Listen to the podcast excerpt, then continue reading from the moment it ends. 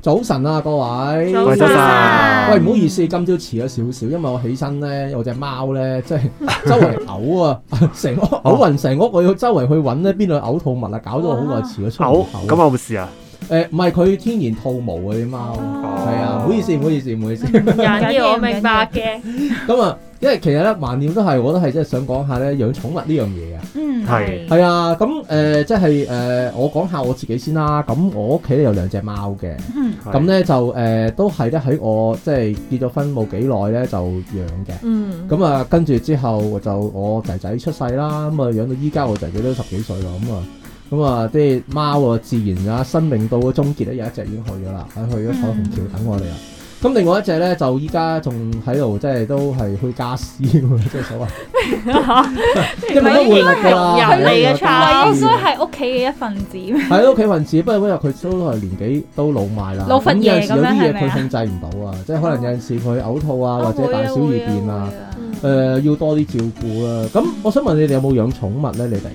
好啦，誒誒，我係有養兩隻貓，其實啊同 Pammy Charles 係係我係 Pammy。係 我而家介紹大家，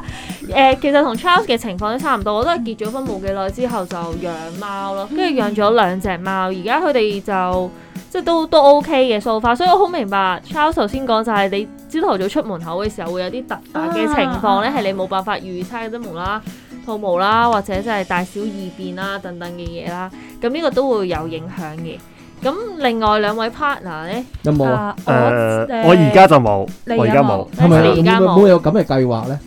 暫時唔係嗱。不過咁講，我而家暫時咧都冇誒話想養寵物嘅，但係咧我小朋友咧成日就話想養貓啊，哦係啦，因為誒佢可能見到有其他朋友仔咧有養啊。咁啊，所以就覺得好得意啦，成日想養啦，但係我暫時咧就未有計劃嘅，因為因為咧我自己有咧有，計唔劃㗎，即係 preparation 係㗎係啊，呢呢要要個。真係要㗎。係因為我自己咧有都幾嚴重嘅敏感嘅，係咁啊，所以就暫時要睇定啲先，係啦，諗諗清楚先決定養唔養咁樣好咯。係啦蘇，Sosze 士我咧就誒有養，但唔關我事嘅，因為我爸爸有養金魚嘅，咁都算係寵物嚟嘅，因為佢都好錫佢嘅。係啊，係啦我都想講下咧，即係其實咧嗱，寵物咧就即係誒、可能一講養寵物，啲人就會諗到貓貓貓貓狗狗狗。狗啦，係倉但係其鼠實咯，我哋仲有好多嘅屋企都養嘅寵物係㗎，啊例如金魚啦、烏龜啊熱熱帶帶啊魚嗰啲等啊等雀仔啦，即係甚至可能你講到有啲比較偏門啲嘅蜥蜴啊、蛇蜥蜴啊蛇咁樣，咁呢啲都係寵物嚟嘅。咁其實咧，今日咧，我想帶出個主題咧，就係即係誒小朋友啊，嗯即係可係能誒湊 B B 啊，可能講緊你計劃會有小朋友啊，同你嘅係寵物。啊，係即係當然好多種情況啦吓，好似誒、我咁樣啦，即係可能本身已經係有寵物，然後先有小朋友。嗯嗯嗯，又或者可能係本身好似阿阿 Wesley 咁樣係嘛，即係可能佢係已經屋企人本身已經有一家三口，嗯諗住計劃養寵物。嗯咁嗯其實呢兩個 scenario 咧都係比較即係普遍嘅。嗯嗯，咁啊通常養寵物大家會考慮啲乜嘢誒咧？呃呢個我就係正想問大家，因為其實嗱頭先我講我屋企就我爸爸養金魚啦，咁但係因為我都接觸係好多小朋友嘅，所以我反而想問下咧，阿、Pammy 誒、提嗱你哋你哋點即係開始點解？因為你係都係結咗婚之後先養噶嘛，啊。咁其實有咩心態驅使你會想養寵物咧？誒、其實我細個嘅時候都有嘅，我細個時候都係我爸媽有養魚嘅，即係金魚啦，或者各種熱帶魚咁啦。跟住我記得係去到小學嘅時候咧，無啦啦，我細佬就喺街市度買咗一隻倉鼠翻嚟啦，跟住我哋就變成成家一齊就陪佢一齊養倉鼠咁樣，係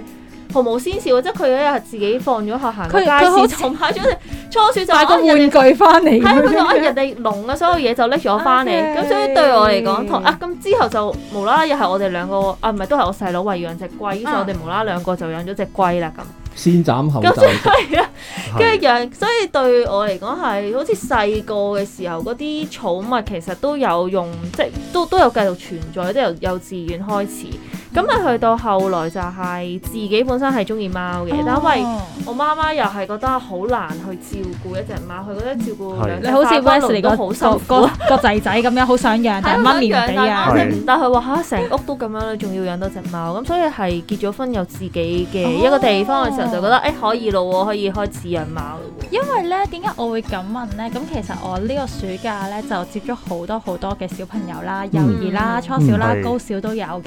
咁咧都有時候，因為咧我上誒、都有分享過，就係因為我會同小朋友誒喺、等待嘅時候咧，就可能傾下閒偈啦。嗯咁都有講開咧話養寵物或者佢哋中意啲乜嘢嘢嘅動物嘅，咁、嗯但係咧其實都幾有趣嘅，尤其是越細個嘅小朋友咧，其實佢哋係知道乜嘢係貓貓狗狗啦，正如頭先大家講，但係咧其實佢哋冇乜接觸。不過咧，大部分嘅小朋友都會同我講就好似阿 Wesley 仔仔咁，係我好想養貓噶，我真係好中意貓噶。接觸佢咁哋但係通因為我我就我就得意嘅，因為通常佢話佢好中意咧，我就會問啊，咁你有冇嘗試過同貓貓或者狗狗玩啊？咁但係其實咧，佢哋就有啲係真係同我講係未試過嘅，但係好中意咯。咁所以其實係啊頭先都有講就係、啊，我都好奇，其實當你哋如果譬如有小朋友。誒誒，佢同、你講我好想養寵物嘅時候，其實大家會諗啲咩？因為我頭先聽到話啊，都有好多嘢要準係備。啊係啊因為我屋企養魚咧，其實可能相對要準備嘅嘢，因為又唔關我事 啦嚇。其實主要係因為唔關我魚事。缸都係阿爸已經搞掂係啦，咗，有換水有咩係阿換爸換水啊，有氧氣啊，佢好多嘢㗎。佢熱帶魚嚟㗎嘛，冬 à. 天又要俾個啊應該有暖温度計嘅，光管佢啊咁樣樣。咁所以我又好想得，因為咧我哋有啲情況唔同嘅，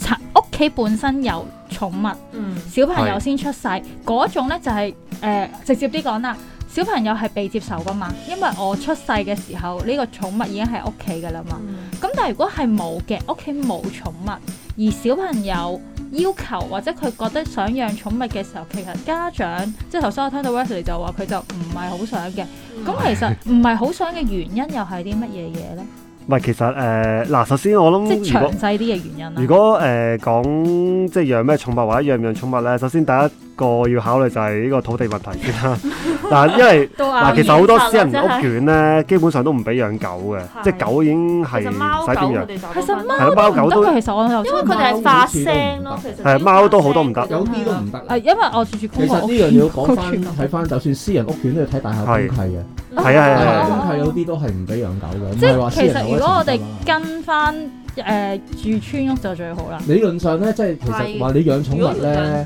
你第一件事咧個係一定係要諗點樣照顧先， O K，邊個負責主照顧先？即係其實唔係話養寵物咁衝動，淨係諗同佢玩嗰邊。係啊啊？係啊，咁係啊你但係好多可能你小朋友就真係又係諗緊呢啲嘢。咁你狗狗你可能你點同佢剪手甲啦、梳理毛啦、即係梳毛啦，甚至佢嗯沖涼有係啲咪啊？誒照顧佢牙齒同埋啦，每啊日即帶係佢其實散步啦，散步啦，即係其實好多樣嘢你要揀一個適合嘅寵物，就唔係話因為嗰樣嘢得意咯，嗯因為你係每一種寵物照顧有佢唔同嘅特色嘅。嗯嗯嗯你誒貓啊、狗啊、龜啊、鼠啊，其實甚至可能講緊蛇啊，係佢獨特嘅照顧方式嘅。嗯咁比如話有時有時嗰陣有一個朋友養嗰啲叫刺蝟啊，啊啊會哇吉嗰啲，哇好犀佢利喎。係要廿四小時開冷氣， O K，因為佢唔熱得嘅，因為佢唔熱得，又或者係養甲蟲咁樣，又係要廿四小時開冷氣嘅，嗯唔熱得嘅又係。係咁啊，但係其實有啲情況好多誒、呃即係可能我我我講錯啦嚇，即係可能未必未必係咁嘅 condition 啦嚇，即係未必咁嘅條件啦。咁但係好多時咧都係講緊主力照顧嗰個人，佢可唔可以承受到嗰樣寵物先？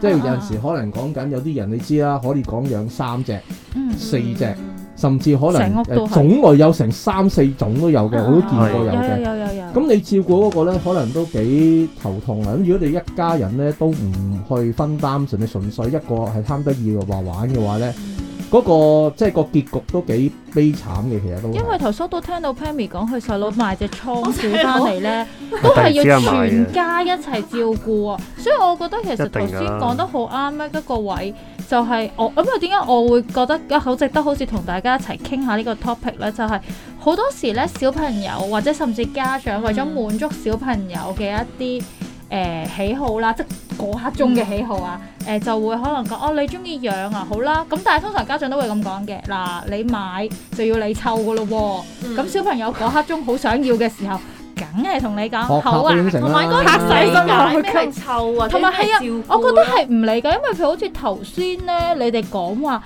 我誒剪，因為我冇剪毛啊，我冇你你係啦，梳我理冇啦，係我啊冇冇養過貓同狗嘅。又要堵塞啊，我最多都係玩嘅啫又要除蟲啊，係啦，我唔知道係啊原來當中有咁多嘢，除咗話啊，你餵佢食嘢，因為小朋友通常同我哋講，即係我我唔識啊嘛，佢哋就淨係識得話我餵佢食嘢玩咯。瞓，以係為啦最簡食單呢玩三樣嘢啦，係啊但係佢好自似己就都係呢咁一樣嘢衍生出嚟就係其實好似照顧個小朋友係咁，真係照顧個小朋友係一個相對好細個嘅小朋友，即係冇乜自己照顧自己嘅能力嘅小朋友。同埋喺香港嘅寵物咧係幸福過小朋友嘅，你要記住。啊，因為唔使翻學，誒呃唔係嘅，因為其實咧誒食嘅嘢咧係係最好通常係最嘅。好啊嘅。 OK，貓糧狗糧通常都貴過你食一餐嘅，嗯嗱，當然啦，我覺得誒、呃即係我哋啲或者小朋友要養寵物之前咧，就要教曉佢，即係要點實際要點照顧啊，唔好淨係睇個美好嘅畫面啦。但係咧倒翻轉咧，我就諗緊咧，點解而家啲小朋友咧成日話想養寵物啊？我就諗緊啦，係咪因為而家啲小朋友咧，佢哋通常都係獨子獨女，咁咧佢哋咧就誒、嗯即係冇好似我哋以前細個嗰代咧，通常都係兄弟姊妹噶嘛。嗯咁咧，你誒、呃大哥家姐啊，咁會照顧下誒、呃弟妹咁樣樣。咁而家咧，其實咧好多小朋友咧，佢冇一個咁嘅機會照顧一個比佢誒較為細個係啊較為細個嘅小朋友或者同齡咁佢哋會唔會就想用寵物呢樣嘢去取代咧？我就諗嗯緊呢個會唔會係一個原因？我覺得我覺得唔係未必我純咪粹。覺係得佢純有粹人有我有我啦，誒我認同，因又或為者咧。係真係覺得睇啲相啊，或者啲 movie 好可啊，愛覺得好得意、美好嘅畫面啊冇嘛錯，又係美好嘅畫面，真係執我成屎日執屎啊，無我哋聊養嗰啲寵冇物嗰嘅。啲咧都有一句嘅，別人嘅寵物絕對唔會令你失望啊嘛。咁梗係啦即係人，哋玩係最好啊！咁即係別人嘅仔女都唔會令你失望嗰啲 friend 嚟呢嘅樣嘢喎。呢樣嘢呢樣都係啊，通常都係人俾人都係俾死人噶啦。但係話你睇下邊個佢考得幾好，邊個你係啊，諗下呢幾啲乖咁啊樣啊呢啲最最傷啊。喂，其實咧，即係養寵物，我覺得有一樣嘢咧就最重要嘅， 即係譬如通常咧，通常就係小朋友發起養寵物咧，嗯父母咧通常第一件事都會檢視下即係自身嘅環境，即係好似 West 咁樣，土地誒問題會唔會身體上我有啲嘅敏感係啊呢個都係嗰類咧？係啊，咁就算可能講龜啊、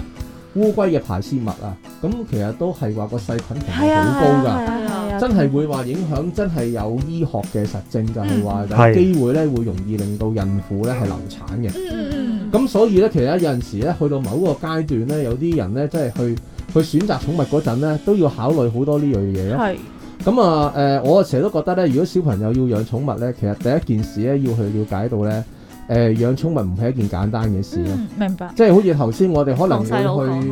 同都細佬講係圖佢書買館咗啊，啦已經。圖書館有好多關於養寵物嘅書嘅。係其實咧，哦就要去睇咗先咯，我覺得我都覺得即係佢係要有佢要先先要做一啲嘢嘢，究竟知道唔可以冇話我一時衝動啊，唔可嗯以我唔睇唔係理。一時衝動要。去係如果佢肯睇晒嗰本書，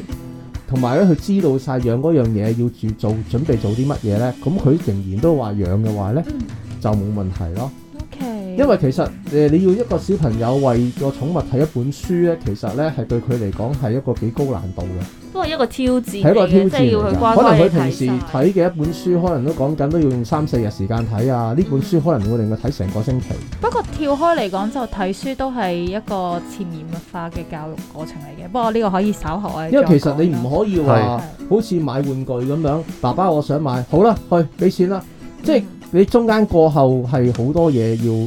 要要要要係去跟尾噶嘛。如果佢呢一樣嘢佢都做唔到嘅話咧，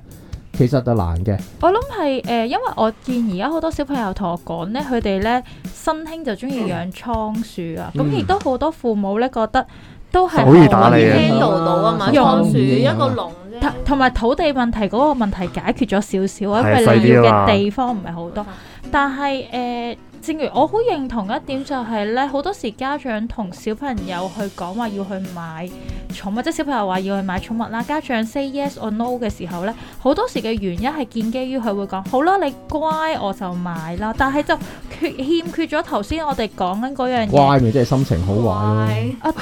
係我心情你做好壞晒功咯課，但係但係你養寵物唔係透過你心情好壞而去養嘅，其實引申出嚟就係你自照顧一個小朋友啦，我成日都覺得養寵物同照顧小朋友係好近似嘅，嗯都唔係話你心情好壞你就生個仔出嚟，但係你心情差嘅時候你就唔理個仔，即係我諗係呢個都係我哋點樣去身教翻俾個小朋友知道，如果佢能夠感受到誒、呃照顧一個寵物嗯係。誒、需要用好多嘅時間，譬如我頭先講，我起碼要有本書，我要認識咗呢個寵物嘅特性係點。嗯，啊誒、飼養方法係點，有啲乜嘢嘢特別需要嘅事項要注意嘅，或者佢會唔會影響到屋企其他人嘅？如果佢能夠做到呢一點嘅話，咁其實我相信佢對於養寵物係好有誠意嘅。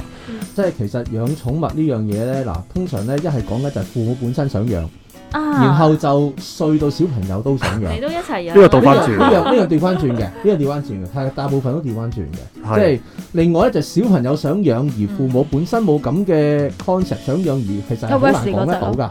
其實係好難好難說服㗎。即係講真㗎，即係小朋友突然之間話爸爸要養狗咁樣吓，爸爸媽媽由頭到尾冇心理準備嘅話咧，其實係嗯係唔會成事嘅。通常都係爸爸媽媽有心理準備先嘅。其實好老實講啦，即係養寵物有一樣嘢，即係唔好覺得養寵物係好高難度嘅嘢先啦。嗯因為頭先我哋講緊成個節目由開始到依家，好似講緊好似挑戰緊一個即係不可能任務咁樣。但係其實養寵物呢，即係其實我自己養咗咁耐呢，覺得呢，即係滿足感呢係大於你要付出照顧佢嗰個嘅時間嘅。嗯係係啦，因為佢都會俾到你一個情感上嘅安慰嗯啦，嚇、或者係甚至娛樂啦，嚇、即係我哋成日都會覺得呢，養寵物呢係開心事嚟嘅，係因為屋係企我多認一同個嘅成員係咪？都真係咁誒、呃但係有陣時即係好去翻好實際嘅問題咧，啊即係其實究竟你俾幾多嘅誒、呃、權限啊？即係所謂真係權限啊嚇，嗯即係你去俾個小朋友去接觸個誒、呃、養個小動物咧，嗯即係好似阿蘇時你以前細個，你爸爸養嗰個熱帶魚，其實而家都養緊你嘅，我唔養敢緊啊啦，你掂㗎。應你該唔可以敢唔敢掂啊？你唔敢掂啊。你遠觀嗰咯，缸你叫做風水魚啊，你一行埋去，你摸一摸上面魚缸頂任何嘢已經俾人喝止喎，我諗你今時今日都係㗎啦，都會係。誒你搞咩啊？你做乜嘢啊？你撳個咩掣啊？我梗係唔敢掂佢係啦，啊有咩你水呢個呢就個係咯 high 算啦，呢啲咪就係咯，究竟你父母究竟係下放幾多嘅照顧嘅嘅，即係嗰個權力嘅啊嘛百分比啊嘅權力俾個小朋友去做咧？因為感受下照顧，你話感受照顧啊同嘛，埋我我個感覺係咧，我對嗰缸魚冇乜感覺㗎。因為唔屬於你噶嘛，即誒係對你嚟講因。為頭先係譬如講緊，譬如有時有啲爸爸媽媽可能譬如 Charles 你有養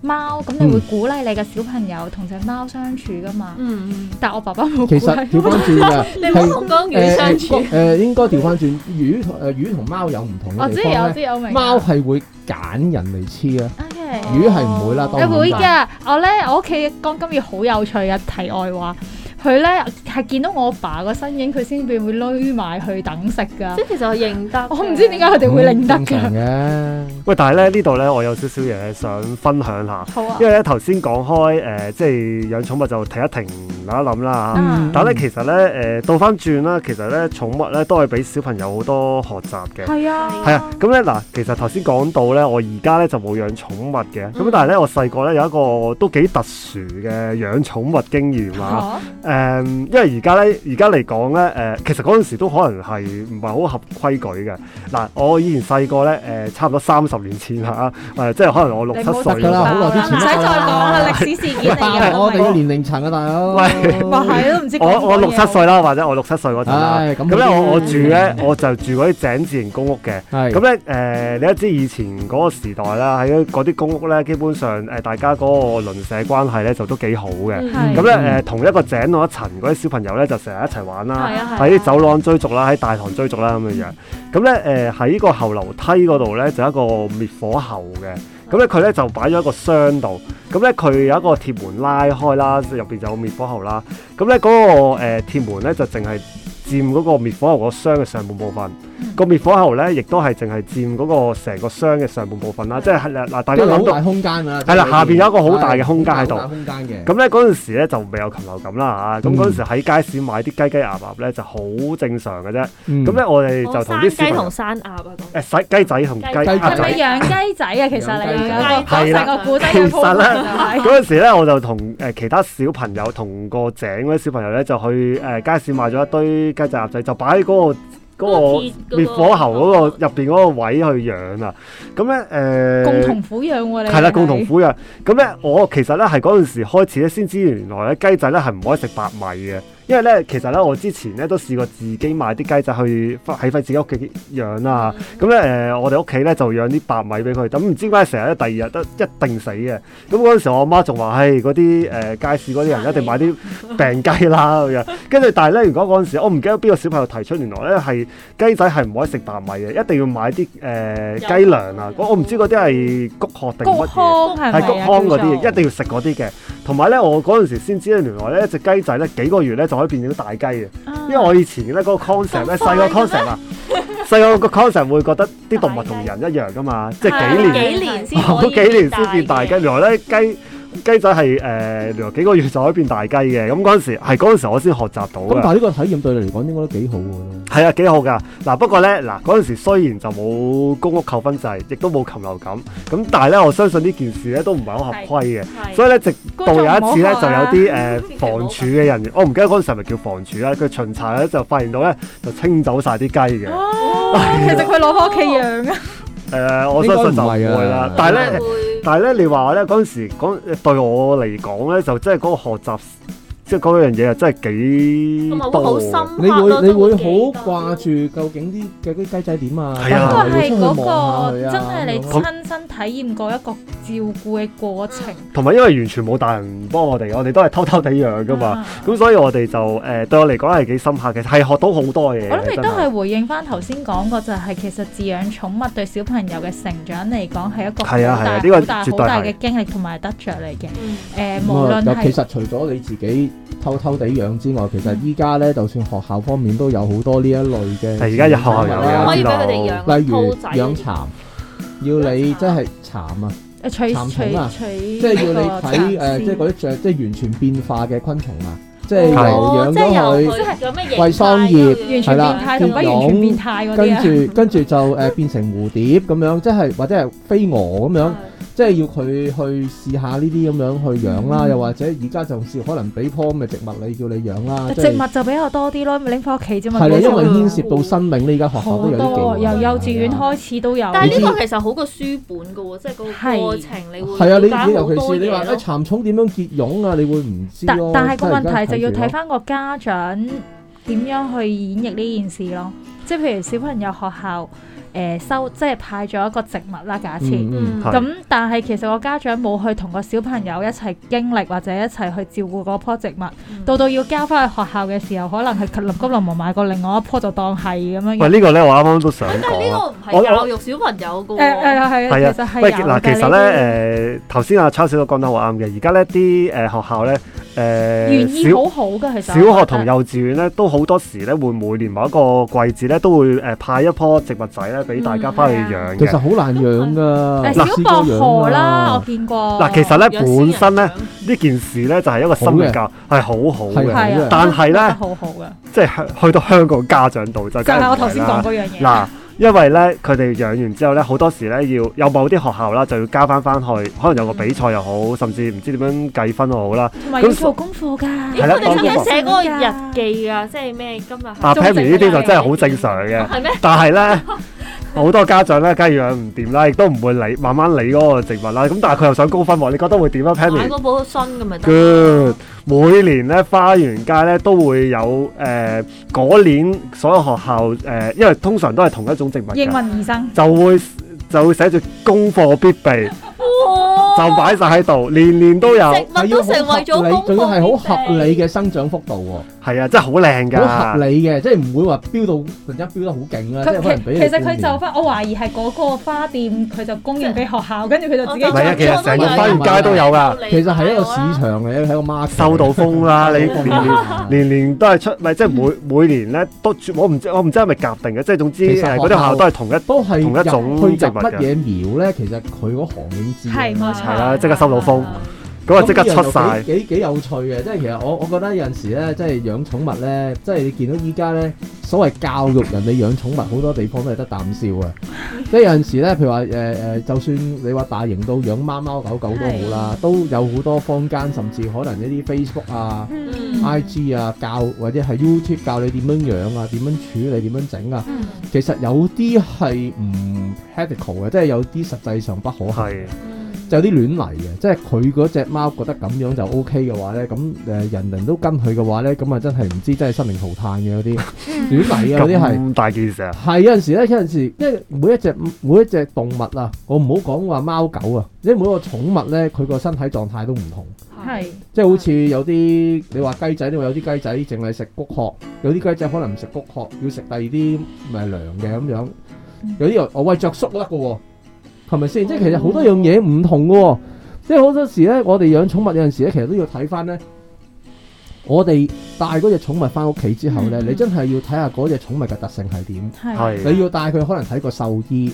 可能獸醫覺得佢講俾你聽，咦嗱佢啊，即係可能天生有少少咁嘅缺陷嘅喎。嗯又或者可能佢本身咧呢樣有啲唔足夠嘅喎，咁、嗯你要照顧佢，要多加留意呢方面係嘅係嘢，係或者唔可以接觸某樣嘢喎咁樣。即係其實有陣時咧，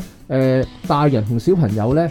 都係未養過嘅，係或者可能養過都好啦。你每接觸一個新嘅生命咧，你都要重新再學習。對冇錯咁認誒同有陣時好老實講，即係我哋養寵物之前，究竟養乜嘢品種咧，你自己都要考量過你自己嗰個生活節奏啦。啱嗯啊即係例如我屋企人成日都同我講，哎呀，即係炸家衣啦，我太 太，哎呀長毛狗好得意啊，歌姬又好趣致，啊啊柴犬又好乖巧喎， 咁樣，賣唉賣嗯緊好聽廣，告話啊！你睇即係係咁係咁講係咁啊水佢兩個，不如我哋投票啊，三比二咁樣，我我輸緊三喎，個唔係三比一，唔係二二比一，比一二比一我輸緊喎。跟住我同佢呢啲民講，主我淨係同佢講，因為咧其實咧，我曾經咧係就試過幫一個親戚咧照顧一隻狗。係咁佢咧就去外國玩一個月，係我咧就直情住埋喺佢嗰度，誒，其實已經好好過我咯，只動物，即係幫佢寵照顧物冇冇冇一個月離開過自己嗰個屋企，屋企但係都照顧係好好咁而我又多肯啊，係啊咁啊嗰陣暑假嚟嘅，我記得係，咁啊我就發覺咧，我係以後唔會養狗噶啦，嗯，因為咩點解咧？剔到你，令到你因為咧，想誒、贏其實咧，你知咧，誒、我諗相信好多養狗嘅人咧都同意啊啦。你屋企只狗狗咧，一日廿四小時最渴望就係你同佢落街嗰段時間。咁可能佢一日等廿三個鐘，甚至超過廿三個鐘，都係等呢一刻。嗯咁但好多時你知道你香港人㗎啦，放咗工翻屋企，好攰啊或者係係。搞完晒之後翻屋企，甚至可能天氣唔好，係你呢個都會有影響嘅，你就會你其實唔係好想帶佢落街，但係又知佢好想落街，都好正常嘅。哦於是你就點樣呢？見到就係一落街，誒、搞掂完大小二便就即刻嗱臨翻屋企。嗯， 但係佢冇享受到咯，哎即係其啊實你喺佢個角度，你會覺得其實你都好慘，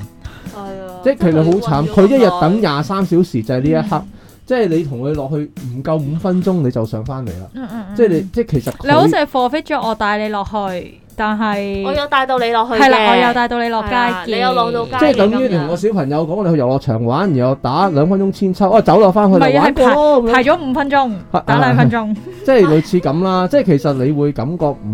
唔好咯。嗯嗯嗯，即係如果所以我就會覺得，如果我咁嘅情況，我咁攰或者我咁忙，我淨係翻嚟咁樣同佢即係。即係我所謂廣東話叫還鬼原式咁樣同你攞落佢上翻嚟，嗯我就覺得我就真係我就係對佢唔住咯，我覺得係。都啱嘅係嘅，其實我嘅幾中意咧 Charles 用嗰個 term 咧係叫做生命咯，即係無論佢係寵物或者定係植物都好，其實佢都係一個生命嚟嘅。我覺得呢個都係一個值得去教育，即係如果真係小朋友養寵物嘅時候，都要即係話俾佢知，其實呢一個唔係就係寵物咁簡單，其實同你都係一樣有同一樣嘅生命，即係大家都要去